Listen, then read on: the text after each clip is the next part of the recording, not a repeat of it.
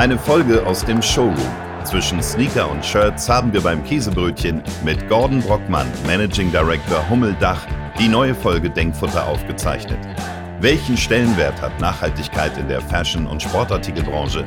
Was zeichnet eine Marke wie Hummel aus? Wo liegen die Chancen, sich gegenüber globalen Wettbewerbern zu positionieren? Und welche Rolle spielen dabei die klaren Werte, die Hummel als Marke und Unternehmen auszeichnet? Hummel feiert 2023 sein 100-jähriges Jubiläum. Wie gelingt der Spagat zwischen Tradition und Zukunft? Und was hat das alles mit der DMK zu tun? Reinhören! Heute sitzen wir inmitten eines Showrooms äh, in Hamburg bei Hummel ähm, mit Marco und mir am Tisch, Gordon Brockmann. Ich freue mich. Wir haben eine kleine Pause eingelegt mit Denkfutter, sind jetzt aber wieder da, mitten im Sommer. Äh, ganz modisch unterwegs heute. Marco. ja, ich habe ja auch dir? einmal gefehlt und äh, habe tatsächlich, das ist kein Akt der Anbiederung, ähm, aber vor zwei Wochen, glaube ich, gab es ja den großen DMK Team Cup, ähm, wo ich die Eröffnung machen durfte und da habe ich dieses Shirt geschenkt bekommen, wo links äh, DMK und rechts Hummel steht und ähm, das passt doch heute wunderbar. Ich, ich finde es super. Ich meine, wir reden ja die ganze Zeit in diesem Podcast über Analogien von Sport, von von Business. Äh, jetzt haben wir eigentlich den, den Kern des Themas, glaube ich, getroffen, wenn wir hier sitzen. Ja, wir freuen uns sehr. Ähm, heute unser Gast, Gordon Brockmann, ist ähm, ja, der Boss hier im, für die Dachregion von, von Hummel. Ähm, freut uns sehr, dass wir heute mit dir sprechen können. Äh, Olli hat es gerade gesagt, ähm, unser Grundthema in diesem Podcast Denkfutter äh, ist immer so auf, auf die Sport- und Fußballwelt zu schauen, andererseits auf die Unternehmens- und Businesswelt und danach Analogien zu suchen. Manchmal gibt es da aktuellen Bezug, ähm, manchmal sind es aber auch ganz äh, allgemeine Themen. Vielleicht, wenn es für dich okay wäre, wäre es toll, wenn du dich kurz mal vorstellst als Mensch und als Person und vielleicht aber auch noch zwei, drei Sätze zu Hummel und der Historie von Hummel vielleicht. Das wird bestimmt viele interessieren. Ja, Mache ich sehr gerne. Äh, zunächst einmal, ähm, das T-Shirt steht hier ausgesprochen gut mit dem Hummel-Logo drauf und dem DMK Group-Logo. Äh, also insofern passt das natürlich heute in dieses Szenario. Wunderbar. Ja, ähm, Gordon Brockmann, ähm, inzwischen 49 Jahre jung, muss ich sagen. Geschäftsführer hier von der Dachregion, von der Hummeldach, also einer hundertprozentigen Tochter der Hummel AS, äh, inzwischen in Dänemark ähm, ansässig. Ganz kurz da abgeholt, ähm, 100 Jahre werden wir dieses Jahr alt, also wir feiern dieses Jahr unser 100-jähriges Bestehen. Herzlichen sind, äh, Glückwunsch schon mal. sind vor 100 Jahren hier in Hamburg-Eppendorf entstanden. Ähm, es gibt natürlich einige Festivitäten, die ziehen sich aber eigentlich ins Q3, Q4 ähm, diesen Jahres noch in Dänemark, wo das natürlich auch entsprechend zelebriert wird. Aber unsere Partnerschaften an sich feiern es natürlich ein Stück weit mit. Und da sind wir sehr stolz drauf, ähm, dass wir natürlich diese lange Tradition äh, so ein Stück weit jetzt visuell nochmal darstellen können und äh, letztendlich auch präsentieren können. Ja, ich bin ähm, jetzt seit 2019 hier ähm, bei Hummel zum Geschäftsführer bestellt. Lange Karriere im äh, Sportbusiness hinter mir.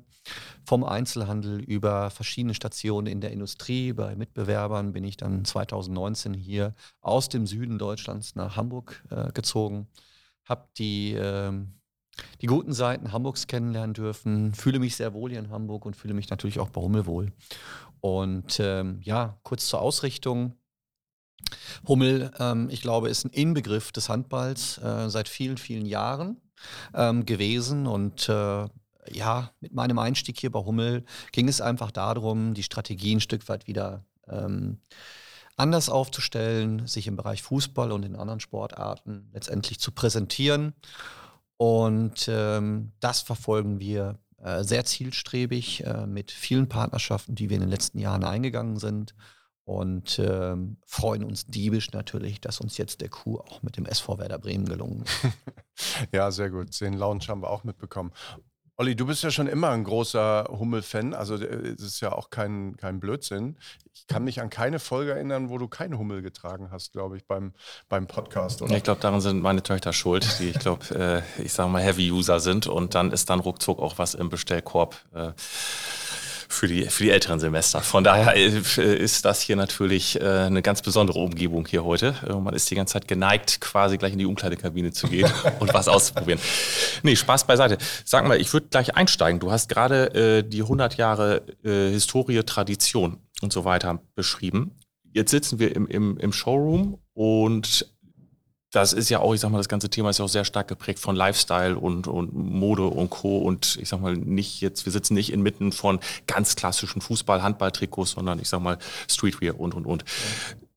Wie kriegt ihr den, den Spagat hin? Oder ist das, ich sag mal, überhaupt ein Thema bei euch sozusagen? Auf der einen Seite diese Historie mitzunehmen, dieses Jahr 100-jähriges Jubiläum zu feiern und gleichzeitig ja ein Stück weit auch eben äh, nach vorne zu gucken und in neue Bereiche reinzugehen. Jetzt ist gerade gesagt, das Sponsoring beim SV Werder Kannst du da ein bisschen erzählen? Ja, natürlich gerne.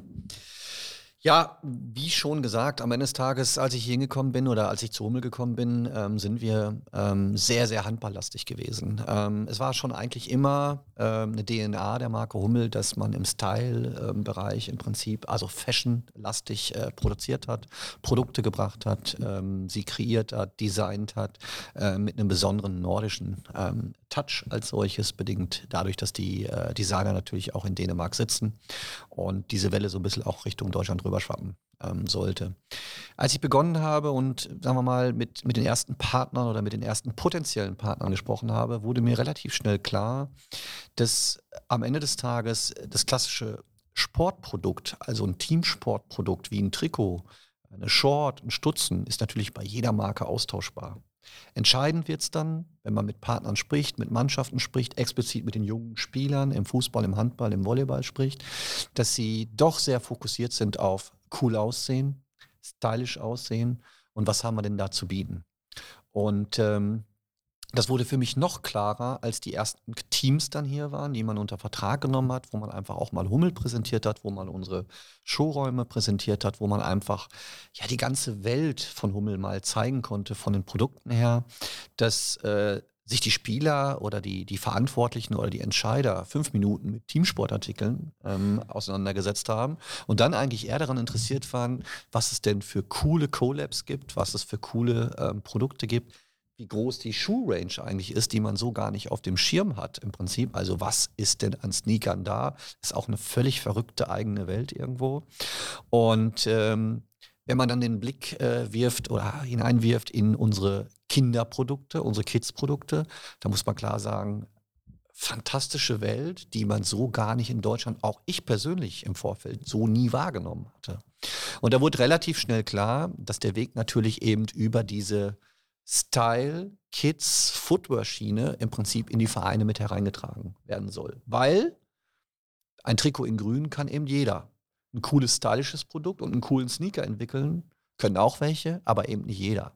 Und dann können wir uns abheben. Und da war relativ schnell die Idee geboren, dass wir mehr sind als nur Teamsport und dass wir als Brand insgesamt anders wahrgenommen werden als der klassische Teamsport-Spezialist, die zweifelsohne alle einen Top-Job machen. Aber wir sind eben anders aufgestellt. Und das haben wir hier bei Hummel ähm, zu unserem Vorteil nutzen wollen Aktuell gelingt uns das ganz ordentlich. Das ist spannend, weil ich sag mal, ähm, die, die dem Podcast länger folgen, die, die wissen das. Äh, aber ich sag mal, wir bei der DMK, auch wenn man das nur schwer vergleichen kann, aber eine ähnliche Situation. Wir kommen, wenn man das übertragen will, aus diesem Teamsport, Basisprodukte, Milch, Butter, Käse, Quark sozusagen.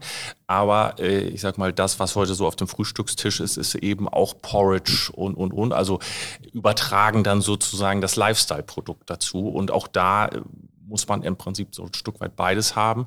Und den Unterschied machen wir am Ende des Tages eben auch nicht bei den Standards, ich sag mal, bei dem Teamsport, sondern eben bei dem, bei dem Streetwear Lifestyle Sortiment. Also es ist sehr, sehr spannend da. Das ja, die These ist ja, wahrscheinlich muss man äh, im Kernbereich ja stark bleiben. Ne? Auch für Fußballfans wird das Trikot natürlich immer ähm, als Fanartikel das wichtigste Produkt ähm, bleiben, vermutlich.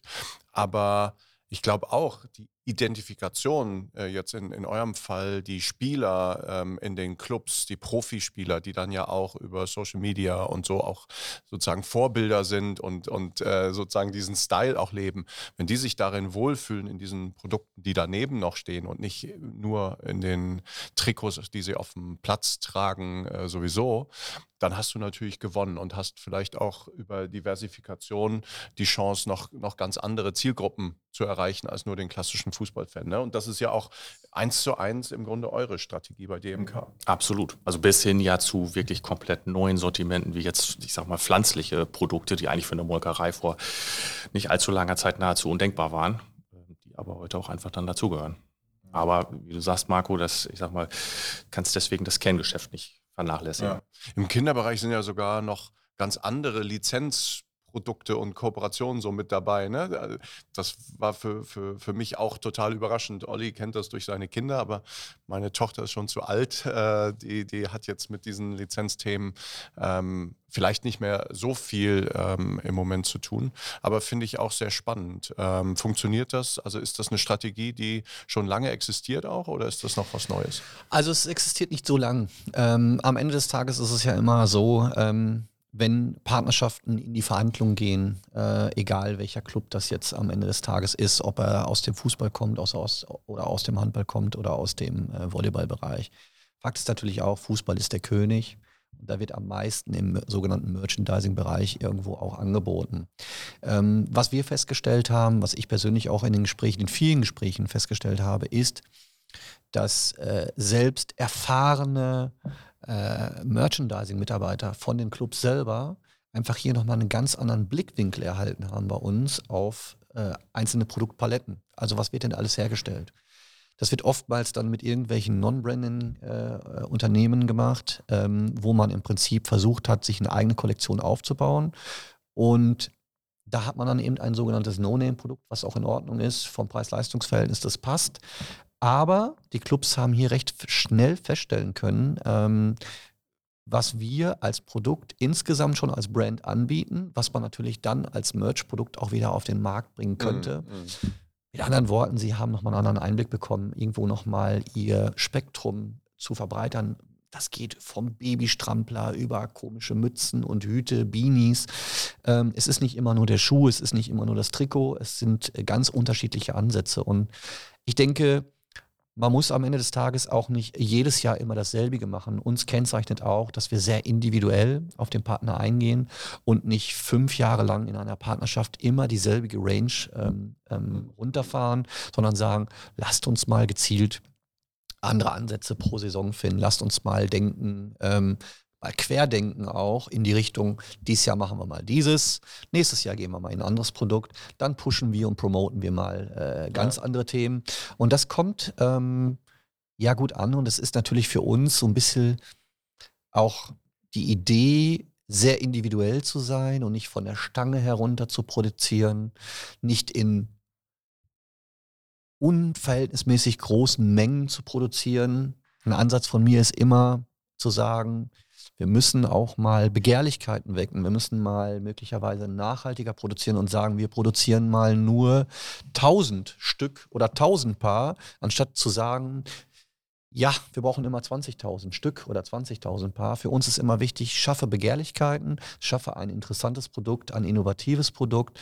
Und wenn die 1000 weg sind und 500 Leute oder 800 Leute haben gesagt oder Fans haben gesagt, ähm, das hätte ich äh, auch gerne haben wollen. Und Nächstes Mal muss ich schneller sein. Dann haben wir unseren Job gemacht. So sehen wir ja, das. Ja, das ne? Thema Nachhaltigkeit, du hast es eben als, als Begriff ja selbst verwendet. Ähm, da könnte man ja theoretisch auch kritisch drauf blicken und sagen, diese Vielfalt an Produkten und so ist das, lässt sich das mit Nachhaltigkeit vereinbaren. Aber wenn ich dich richtig verstehe, eben auch über die, die Mengen ähm, ist, ist sozusagen dann auch die Balance wieder äh, gewahrt an der Stelle. Ja, das muss so sein und das ist auch so, genauso wie du sagst, Marco. Ähm, letztendlich seht ihr hier den, den super Showroom. Nicht alle Artikel werden natürlich hier in äh, enormen Mengen oder Massen äh, produziert, sondern wir sind hier in einem Vorderbereich. Das heißt, äh, Kunden, äh, Partner sind im Prinzip dreiviertel bis halbes Jahr im Voraus hier ihre Produkte am Auswählen und erst dann wird nachhaltig produziert, ohne überschüssige Mengen im Grunde genommen dann ähm, letztendlich mhm. auch zu produzieren. Ist aber auch gleichbedeutend damit, ihr habt hier eine Vielzahl an Produkten, die ihr hier seht. Äh, kann genauso gut sein, dass nur die Hälfte davon produziert wird, weil beim Rest werden die Mindestmengen eben nicht erreicht und dann wird die Produktion erst gar nicht angestoßen. Das heißt, wir sehen hier ein Muster. Das sehen wir dann möglicherweise nochmal in Dänemark. Das sehen wir dann auch noch in anderen Ländern, überall da, wo wir äh, international äh, im Sales-Bereich unterwegs sind. Das kann auch unterschiedlich sein. Beispielsweise in Amerika läuft die Farbe grün von dem Produkt gut. Ähm, bei uns läuft sie vielleicht in blau besser und in der Türkei läuft sie in weiß besser. Ja, dann werden die Mengen eben angepasst grundsätzlich Materialauswahl, äh, alles was an Zertifikaten für Nachhaltigkeit, im Prinzip Sustainability. Ähm, läuft überall, Olli. Das ist, das ist immer ein Thema bei uns, du immer keine Frage. ähm, das läuft natürlich und ähm, da gehen wir nach und ähm, explizit, wenn wir dann, ähm, wir wollen nicht immer nur über Werder sprechen, aber wenn wir über Werder Bremen sprechen, da legt man auch sehr großen Wert auf dieses Thema, auf dieses Thema Nachhaltigkeit. Das schätzen wir sehr ähm, und wir sind der Meinung und sind der Überzeugung, dass dieser Fit von uns zu Werder explizit, was das Thema Nachhaltigkeit angeht, auch hervorragend passt. Wie nimmst du das bei euch wahr? Ich sag mal speziell die Sicht des, des Konsumenten sozusagen. Ist das bei einer Marke wie Hummel auch vom, von demjenigen, der am Ende das Produkt kauft und trägt, wirklich äh, ein Faktor, der eine Kaufentscheidung beeinflusst? Ich meine, wir kommen nun auch im Lebensmittelbereich eben auch aus einer Ecke, die sich auch thematisch sehr stark mit dem Bereich Nachhaltigkeit äh, beschäftigt. Der Verbraucher sowieso. Wir sehen aber ja auch oft, dass dann, ich sag mal, an der Supermarktkasse die Entscheidung aufgrund anderer Kriterien teilweise getroffen wird. Also da ist ein riesen Gap zwischen, ich sag mal, Wunsch und Wirklichkeit, um das mal so zu formulieren. Wie ist das bei euch? Also nimmst du da den Verbraucher auch durchaus kritisch wahr äh, in, bei der bei der Wahl der, der Produkte oder ist das auch eher so, ich sag mal, ich will das jetzt nicht als Grundrauschen bezeichnen, aber so wie so ein Must-Have, du musst das haben und entscheidend ist aber dann am Ende was anderes dann eben. Ja, der Preis ist immer entscheidend am Ende des Tages, wenn wir das so, so klar ansprechen, gar keine Frage. Ähm, trotzdem erkennen wir schon auch und wir sehen auch bei uns in der Produktentwicklung, dass das Thema Sustainable, ähm, Sustainability als solches, die Nachhaltigkeit, immer mehr gefragt wird. Und es gibt doch auch Rückmeldungen von Konsumenten und Verbrauchern, die sich diesem Thema doch mehr ähm, annehmen, ähm, es auch umsetzen wollen, die auch bereit sind, durchaus mal entsprechend die zwei, drei Euro mehr zu bezahlen für ein Produkt, weil es eben nachhaltig ist. Ähm, ich bin aber bei dir. Es gibt natürlich auch die Kehrseite. Es gibt natürlich auch die Kaufentscheider. Wenn ein sogenanntes äh, Special Make-up-Produkt bei einem der großen äh, Hypermarkets irgendwo äh, in der, äh, in der, äh, im Warenlager liegt oder zumindest im, im, Verkaufsstand liegt, dass es dann über den Preis geht. Ja, das ist einfach so. Und da könnte man durchaus sagen, es hält sich noch nicht die Waage. Mit Sicherheit nicht. Vieles wird über den Preis noch entschieden. Trotzdem werden wir dieses Thema weiterverfolgen, weil wir davon überzeugt sind, dass es sich, äh, dass es sinnvoll ist, dass es nachhaltig ist und dass wir unseren Beitrag dafür leisten, halt auch sein zu. Ich sehe es ja genauso. Ich sag mal, du hast ja als Unternehmen ein Stück weit auch eine Verantwortung, auch wenn es nicht immer gelingt, den Konsumenten, ich sag mal, auf diese Themen hin auch zu bringen und zu fördern und mitzunehmen. Aber das ist bei uns ähnlich, dass du, ich sag mal, wenn du äh, bei, bei einem Teil der Konsumenten, die, die die Preisentscheidung bzw. die Kaufentscheidung über den Preis nimmst, da würde ich sogar keinen Punkt machen. Aber ich glaube schon, das ist unsere Sichtweise, dass wir durch, ich sag mal, kontinuierliche Maßnahmen, ob das jetzt bei uns ist, das natürlich auch ein Riesenthema, zum Beispiel äh, die, die, Reduzierung von Plastik in den Verpackungen, Deckel, das sagt der Verbraucher auch bei einem Joghurt beispielsweise. Ich habe gerne diesen Plastikdeckel oben drauf, weil nicht, dass da in die, die Aluplatine ansonsten ein kleines Loch reinkommt im Einkaufskorb. Aber man kann ihn ja mitnehmen. Also wir haben jetzt beispielsweise äh, die, die, die Aludeckel auf den Joghurtbechern so gestaltet, dass wir dort erklären, warum wir diesen Plastikcup dort oben weglassen. Und dann funktioniert das. Also das ähm, ich würde ganz gern, weil mich das auch ähm, brennend interessiert, ähm, wahrscheinlich äh, ist der Gedanke entstanden, auch bei der WM in Katar, ähm, als ihr ähm, mit der dänischen Nationalmannschaft ja auch sehr präsent wart und ja auch dieses ganze Thema Politik und Sport irgendwie eine Rolle gespielt hat ähm, und das schwarze Trikot und all diese Themen, die da ähm, äh, sichtbar waren, ist ja klar geworden, dass Werte für euch offensichtlich auch als Marke sehr wichtig sind. Und wenn man sich die Auswahl eurer Partnerclubs anschaut, jetzt in der Fußball-Bundesliga oder im Handball auch, ähm, dann spricht das ja auch in der Auswahl für, für irgendwie eine gewisse Haltung. Ähm, das würde mich interessieren, wie, wie ihr das definiert. Also was sind so eure Kernwerte, wo, wo ihr dann auch solche Sponsorings dran ausrichtet, ne, den Markenfit irgendwie hinzubekommen. Ähm, und ähm, wie ist das vielleicht auch sozusagen jetzt hier bei euch im Team, im Unternehmen, ähm, in der Kultur spürbar? Weil das ist bei uns auch immer wieder ein Thema. Ähm, von Führung bis hin zu Kultur in Unternehmen. Wie spricht man da miteinander? Ähm, ist das eins zu eins identisch oder ist das in der Entwicklung? Ähm, war das schon immer so? Ich meine, ich habe auch gelernt, Hummel ist ja zunächst mal im Ursprung ein deutsches Unternehmen und kein dänisches. Trotzdem kommt ja die Marke jetzt auch ein Stück weit nordisch rüber. Also Dänemark und Norddeutschland passt ja da, glaube ich, auch sehr gut zusammen, oder? Ja, das ist so. Viele Themen, die du hier ansprichst, ich versuche die mal ja, äh, ganz systematisch mal, mal ähm, abzuarbeiten. abzuarbeiten. Ich will es mal genauso nennen, Marco. Ähm, fangen wir mal an mit, mit äh, dem Statement äh, der Dänen, der dänischen Nationalmannschaft Richtung WM Katar. Äh, das machen natürlich nicht wir hier, sondern das sind die Kollegen explizit auch im Marketing ähm, aus unserer Muttergesellschaft in Aarhus, ähm, Dänemark. Die Haltung ist äh, dort wirklich sehr klar gewesen, klare Botschaft. Ähm, das ist so weit gegangen, das kann ich an der Stelle mal wirklich sagen, dass ähm, dieses Statement natürlich weltweite äh, Akzeptanz und Aufmerksamkeit erregt hat. Ähm, jeder Marketing-Mitarbeiter würde sagen, oh, super, super gemacht. Aber es war am Ende des Tages nicht wirklich eine Marketing- ähm, Strategie, sondern es war wirklich die Haltung unseres Boards, unseres Management-Teams aus Dänemark, die gesagt haben, okay, wir Dänen stehen genau für das. Und wir als ähm, Challenger-Land, als Challenger-Marke auch, ich komme nachher später nochmal zu dieser Positionierung, warum sind wir eine Challenger-Brand, ähm, waren sehr klar, in ihren Aussagen, wie man sich denn dort im Prinzip ähm, verhalten möchte und auftreten möchte. Und so hat man es denn dann auch getan und man hat das sehr lange unter Verschluss gehalten, wie man agieren möchte, hat daraus dann eine Kampagne gebaut und äh, das natürlich auch mit den nötigen ähm, Gremien, auch mit DBU, also mit der dänischen ähm, ähm, Fußballnationalmannschaft abgestimmt, ähm, sodass man am Ende des Tages wirklich ähm, dann auch ähm, diesen Auftritt hatte. Und ich kann euch sagen, während dieser WM gab es ähm, im Prinzip dann auch nochmal ein Meeting. Es gab eine Sales-Konferenz in Dänemark, ein bisschen insidermäßig. Äh, da kam ich da an, sonst ist da alles, die Dänen sind ja immer sehr friedfertig, äh, ist ein sehr äh, harmonisches, ähm, tolerantes äh, Volk. Ähm, ich bin sehr gerne dort und äh, sind auch sehr angenehme äh, Gesprächspartner in unserer Zentrale in Dänemark. Und auf einmal standen Securities bei uns in Aarhus vor der Tür. Ich habe gesagt, ja, Mensch, was ist hier los? Ne? Das ist nicht meine Ich wollte ich mal wissen, was jetzt los ist. Und äh, sie haben dann gesagt, ja, es gibt dann welche, die sind dann wirklich vor die Zentrale gekommen, haben protestiert während, ihre, während, während äh, der WM aufgrund ihrer Haltung.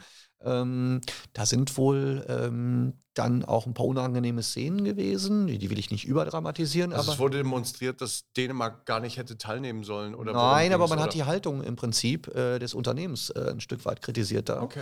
Also gab es schon auch andere Stimmen, ähm, äh, definitiv.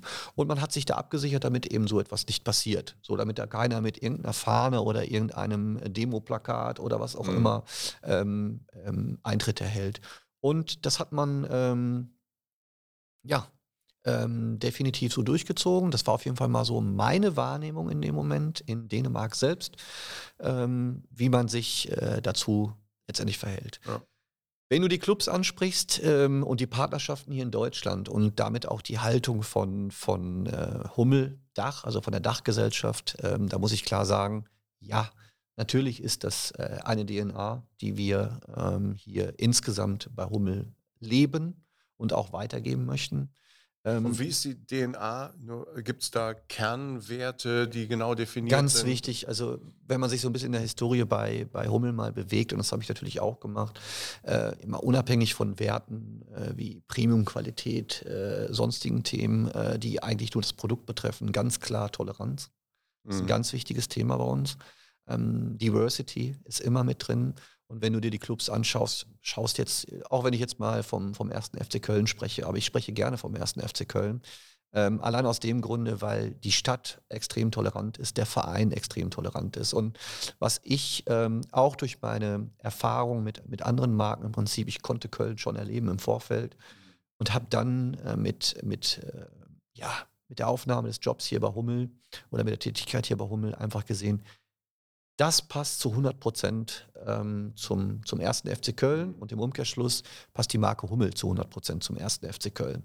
Und ich mache das immer fest an einem Claim, der, du weißt das als ehemaliger Spieler, ihr hattet schöne Trikots mit so fancy Details, äh, Details und es waren immer ähm, Sprüche dabei, äh, die Elf oder die Nationalmannschaft oder bei Werder Bremen letztendlich auch. Und so ist es beim FC Köln eben dieser Slogan oder dieser Claim spürbar anders und den lebt man dort. Den vermarktet man, aber ich finde ihn super, weil er passt zu uns. Wir sind auch spürbar anders und wir wollen auch spürbar anders sein.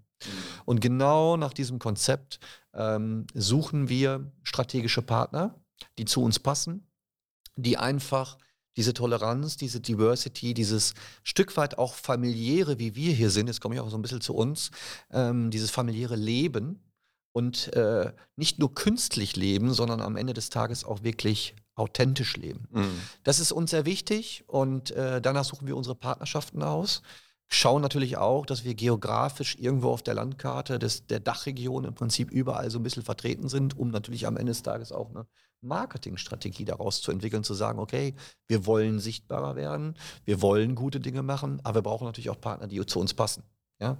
Beispiel, man ist mal vor Jahren mit St. Pauli hier ähm, im, im, im, äh, in der Partnerschaft gewesen brauche ich euch nicht erklären. Auch der FC St. Pauli hat sein, sein eigenes Statement, seine eigene Geschichte, seine eigene DNA und da hat Hummel auch zugepasst. Du wirst Hummel nicht bei Clubs sehen am Ende des Tages, die vom Fit her und von der DNA her überhaupt nicht zu uns passen.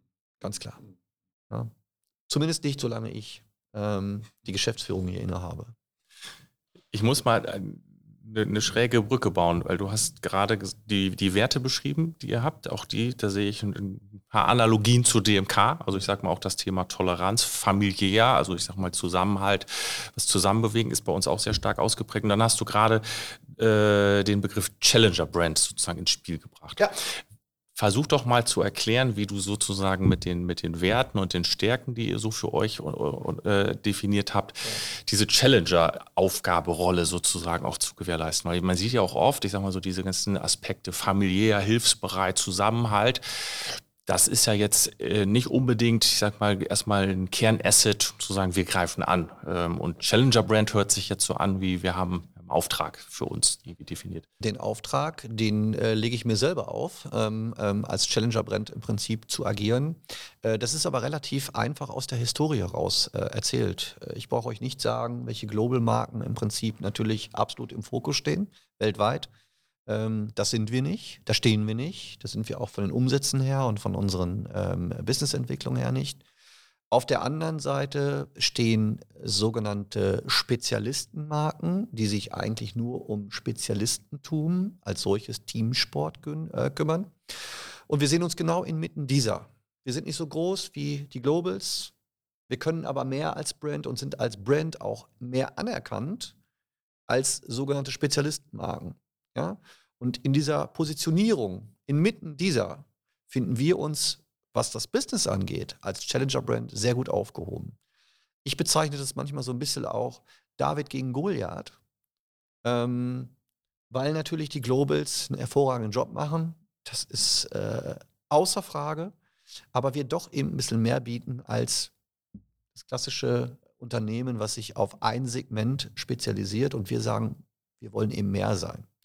Und wenn es dann um Challengen geht an sich, dann geht es natürlich auch darum, dass wir als kleinere Marke natürlich politische Statements mal etwas anders bringen können.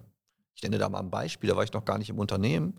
Das habe ich mir mal in Dänemark erzählen lassen. Da ist man zur WM in Russland gewesen und ist eben mit den Rainbow-Flaggen im Grunde genommen auf der Tribüne unterwegs gewesen. Das war zu dem Zeitpunkt, glaube ich, auch nicht so das einfachste Unterfangen. Aber dieses Statement wollte man von Hummel mit einem Hummel-Logo auch geben. Also nicht anonym bleiben, sondern man hat das schon sehr visuell dargestellt, dieses Thema. Ähm, insofern glaube ich, ähm, dass wir anders agieren können, dass wir anders challengen können, nicht nur businesslike, sondern wir können auch politische Statements im Prinzip, und das ist auch ein klares Thema, was wir mit unseren Clubs immer ansprechen. Beispielsweise haben wir bei äh, in Köln beim letzten ähm, Pride-Umzug im Prinzip einen eigenen Wagen gehabt als solches. Nicht wir von Hummel, aber mit dem ersten FC Köln und haben auch dieses politische Statement einfach beigebracht. Und wir freuen uns da ganz sicherlich auch auf spannende Projekte in Bremen, äh, um letztendlich auch mal Statements in dieser Richtung abzugeben. Also es ist nicht nur Business, äh, dieses Werder Challenging. hatte ja über, über viele Jahre sozusagen als, als strategischen ähm, Leitclaim, wenn man so will, Resourceful Challenger zu sein, also der einfallsreiche Herausforderer. Das ist im, im Grunde etwas, was schon vor mehr als zehn Jahren entstanden ist. Ähm, damals aus einer Positionierung heraus, ne, der große FC Bayern ähm, und, und Werder war damals äh, oder auch schon in meiner Zeit in den 90ern ja immer sowas wie der Herausforderer, der dann ab und zu die, die großen Bayern und, und so auch mal ärgern konnte. Ähm, irgendwann hat Dortmund natürlich diese Herausfordererrolle dann geklaut und, und äh, Werder und Köln, das sind ja Traditionsclubs, die jetzt noch ein bisschen mehr strugglen auch, um da noch mithalten zu können in diesem Wettbewerb, der immer mehr geprägt ist von, von Geld. Und das ist ja vergleichbar. Ihr seid in eurer Branche ein bisschen auch ein großer, aber ähm, so von der Kultur her, glaube ich, kann, äh, kann ich die Challenger-Rolle bei euch auch sehen. Ne? Richtig, also das, das würde mich interessieren. Also wir sind sicherlich jetzt nicht eben genau wie du, wie du Hummel beschrieben hast, irgendwo zwischen, zwischen Spezialisten und den Großen, sondern logischerweise eher unter den Großen, aber äh, eben mit den Herausforderungen sozusagen, dass wir uns im Prinzip challengen, mit Unternehmen außerhalb der, ich sag mal, Core-Molkereibranche, weil wir am Ende des Tages Lebensmittel herstellen ähm, und uns dann auch messen mit Unternehmen, die eben an anderen Stellen Lebensmittel auf den Tisch bringen. Ähm, und da ist dann auch ein Stück weit die Rolle. Deswegen würde mich interessieren, du das ja auch gerade klar umrissen hast, dass, ich sag mal, Hummel als Unternehmen oder auch als Marke für klare Werte, für, für Meinung, für Haltung steht. Ähm, habt ihr da auch, ich sag mal, Programme oder beziehungsweise wie kriegt ihr das hin, dass das auch im täglich in die Kultur des Unternehmens reinkommt? Weil am Ende die Haltung und die Meinung, ich sag mal, verkörpern natürlich nach draußen auf einer Flagge oder auf einem, auf einem Plakat das Unternehmen, aber eigentlich sind es ja die Menschen, die in dem Unternehmen tätig sind, die diese Haltung haben müssen, weil ansonsten hat es das Unternehmen nicht. Sprich, du brauchst ja auch ein gewisses Personal, was diese Werte ja auch mitlebt und wirst es wahrscheinlich schwer haben, bei euch zu arbeiten, wenn du sagst, ich bin jetzt völlig unpolitisch und Meinungen mag ich überhaupt nicht. Ähm, sucht ihr da gezielt auch nach Menschen im, äh, als, als Mitarbeiter, die dann auch meinungsstark sind? Also das, pflegt ihr das? Also, dass wir gezielt nach Mitarbeitern suchen, die meinungsstark sind, würde ich sagen, nein. Ähm, aber nicht, weil ich das nicht möchte oder weil ich das nicht dulde, aber das würde jetzt vielleicht nochmal ganz gut sein, einfach auch nochmal auf die Firmenkultur so ein bisschen einzugehen, was du gerade angesprochen hattest, Marco. Ähm, es ist so, dass wir hier ein sehr familiäres äh, Miteinander pflegen, hier am Standort in Hamburg. Und ähm, wir sind natürlich eine Sales-Agentur, aber wir haben letztendlich Marketing, Finance, äh, Customer Service, die HR, also die Personalabteilung hier natürlich noch selbstständig vor Ort, sodass wir im Grunde genommen nicht nur als reine Agentur im Bereich Vertrieb ähm, agieren. Also wir sind schon eine eigenständige GmbH. Das heißt, ähm, mit Geschäftsführer hier und nicht nur mit einem Sales Director, der ein Stück weit die Leute führt. Als ich 2019 ähm, hier übernommen habe, habe ich diese Kultur, die ich aber persönlich auch bei meinem vorherigen Unternehmen erlernt habe ähm, und mitbekommen habe und auch mitgetragen habe, sehr gerne weitergeben wollen, nämlich auf sportlicher Du-Ebene, auf Augenhöhe hier zu kommunizieren, äh, wo die Meinungen der Mitarbeiter im Prinzip am Ende des Tages sehr wichtig sind für uns. Und ich äh, werde auch nicht müde, meinen Mitarbeitern ähm, am Ende des Tages Danke zu sagen und ihnen auch immer wieder mitzuteilen, dass eigentlich der Erfolg dieses Unternehmens auch der letzten Jahre seit 2019, also wir haben schon wirklich auch einen deutlichen Satz nach vorn gemacht, dass er letztendlich nicht auf mich zurückzuführen ist, sondern am Ende des Tages auf die Mitarbeiter zurückzuführen ist, die einfach tagtäglich mit ihrem Handeln, ihrem Engagement und ihrem Tun dazu beitragen, dass wir das sind, was wir jetzt im Grunde genommen ähm, auf dem deutschen und auf dem Dachmarkt im Prinzip hier darstellen. Ähm, nur du anzureden, reicht natürlich am Ende des Tages auch nicht aus. Das ist ganz klar. Wir versuchen äh, natürlich auch über Mitarbeitermotivation sie einzubringen. Wir haben eine Meinungsfreiheit hier. Ähm, ich brauche euch nicht erzählen, es gab irgendwann die Phasen, ich komme noch äh, aufgrund meines Alters aus dem, dem, dem etwas älteren Semester, wo Homeoffice und solche Regeln noch gar nicht so äh, allgegenwärtig waren und auf einmal wurdest du hier über Pandemie und sonstige Themen mit äh, solchen äh, sag ich mal, Anforderungen und auch mit einer jüngeren Mitarbeiterschar natürlich da konfrontiert und musstest erstmal deinen Weg finden. Und ähm, ja, das geht nur über den offenen Dialog. Das geht nur, indem man sie fördert, indem man sie ihnen auch die Möglichkeiten gibt und indem man ihnen das Vertrauen schenkt. Und ähm, wenn es dann darum geht, wie denken wir hier, diese DNA in den Mitarbeiter hineinzubekommen, das wird auch sehr häufig aus Dänemark übers Intranet ähm, im Grunde genommen ähm, gesteuert, wo man natürlich auch von der HR-Abteilung Global als solches immer dafür Sorge trägt, dass natürlich die Werte des Unternehmens übermittelt werden, sodass die Mitarbeiter eben entsprechend über diese Kanäle auch äh, die Kommunikation erhalten und die Infos erhalten, äh, wie sich dieses Unternehmen aufstellt. Und ja, Wer nicht ganz auf dem Baum schläft, der merkt natürlich auch, wie wir aufgestellt sind, ähm, wenn man hier beginnt. Und ich habe da, ich bin da mal relativ pragmatisch. Wem das hier nicht gefällt, da muss man äh, im Grunde genommen auch kein großes Theater mit einem Mitarbeiter haben. Ich bin immer davon überzeugt, das ist auch meine Gangart, es schält sich automatisch irgendwann dann ab, weil man sich einfach nicht mehr wohlfühlt. Wenn man hier mit Bauchschmerzen morgens ins Unternehmen käme und ist mit der, mit der Philosophie des Unternehmens und äh, mit den Werten des Unternehmens nicht einverstanden, dann wird man sich automatisch verändern wollen irgendwann. So ist das nun mal. Diesen Eindruck habe ich nicht ähm, derzeit. Wir sind da auf einem ganz guten Weg. Ähm, aber ja, so würde ich es mal beschreiben. Und insgesamt ähm, bin ich glücklich, dass auch viele eben diesen Weg mitgehen und kann immer nur wieder auch, auch in diesem Podcast an meine Mitarbeiter, es werden sich sicherlich welche anhören, den Dank aussprechen, dass sie so gefolgsam sind und letztendlich auch alles geben. Das klingt nachvollziehbar. Sag mal, um hier den, den Abschluss unserer, unserer Folge zu finden und nochmal euren ähm, Showroom hier ins Spiel zu bringen, in dem wir hier dankbarerweise sitzen. Was mir gerade auffällt, wo ich hier so in die Runde schaue, ihr habt ja auch, und du hattest das eingangs ja gesagt, von Produkten wirklich für die Allerjüngsten, für die Kinder, ich meine, zu Hause auch, äh, bis zum Thema Spezial, also Sportler, Ausstattung, äh, ich will jetzt nicht sagen seniorigere Programme, aber auch für Erwachsene, Lifestyle und, und deckt im Prinzip mehr oder weniger ja viele, viele Spannbreiten ab, wo ich äh, mit ähm, Fashion, Sport und Co-Artikel komme. Ist dahinter auch ein Stück weit, ich versuche da gerade so ein bisschen die Analogie wieder zur, zur DMK herzustellen, weil wir ja nun auch von der Babynahrung über Sportler-Spezialnahrung bis hin zu Standardprodukten wie Brot und Butter eigentlich viele Lebenssituationen abdecken. Steckt dahinter auch ein Stück weit die Idee oder die, die ich sag mal, die Vision, eure Kunden sozusagen von, ich will nicht sagen von der Geburt, aber von, von Kindesfüßen an bis äh, zum, zum äh, späteren Alter und dann auch in verschiedenen Lebenssituationen kommt, so genau lebenslang mitzunehmen. Also ich meine, wir haben so die, die Ambition formuliert bei uns bei der DMK, äh, die erste Wahl ein Leben lang, also dass man darüber dann entsprechend auch den Menschen eigentlich sein komplettes Leben begleitet. Ist das bei euch Zufall oder ist das tatsächlich auch eine Idee, die ihr verfolgt? Also, wir müssen, glaube ich, ein bisschen weiter zurückblicken. Dann 23, 1923, als wir begonnen haben, sind wir irgendwann mal mit Fußballschuhen ähm, angefangen, sind dann in diesen Bereich Fußball gegangen. Also es war nicht immer nur Handball, sondern es war am Ende des Tages irgendwann auch mal zu Beginn äh, der gesamten äh, Hummel-Karriere Fußball. Und daraus ist dann mehr entstanden. Die Firmen sind größer geworden. Ähm, man hat natürlich irgendwann auch äh, mehr Produkte in mehreren Kategorien versucht zu entwickeln.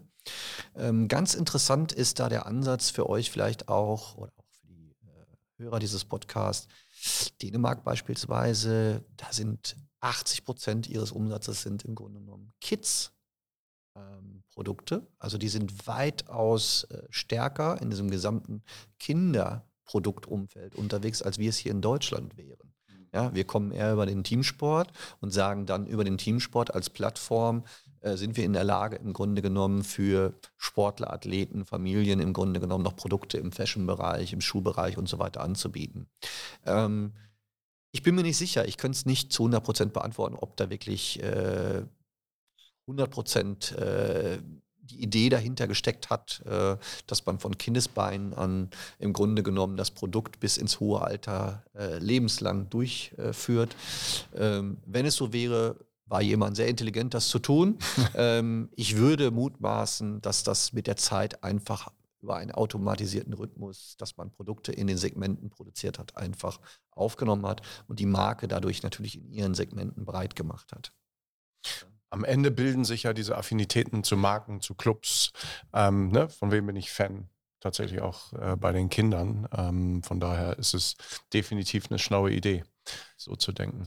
Eine abschließende Frage muss ich stellen, die haben mir meine Töchter mit auf den Weg gegeben, wie so Hummel Hummel heißt äh, und was das Tier damit zu tun hat. Vielleicht kannst du das noch Oh ja, aufklären. das ich bin, werde Gerade in Hamburg.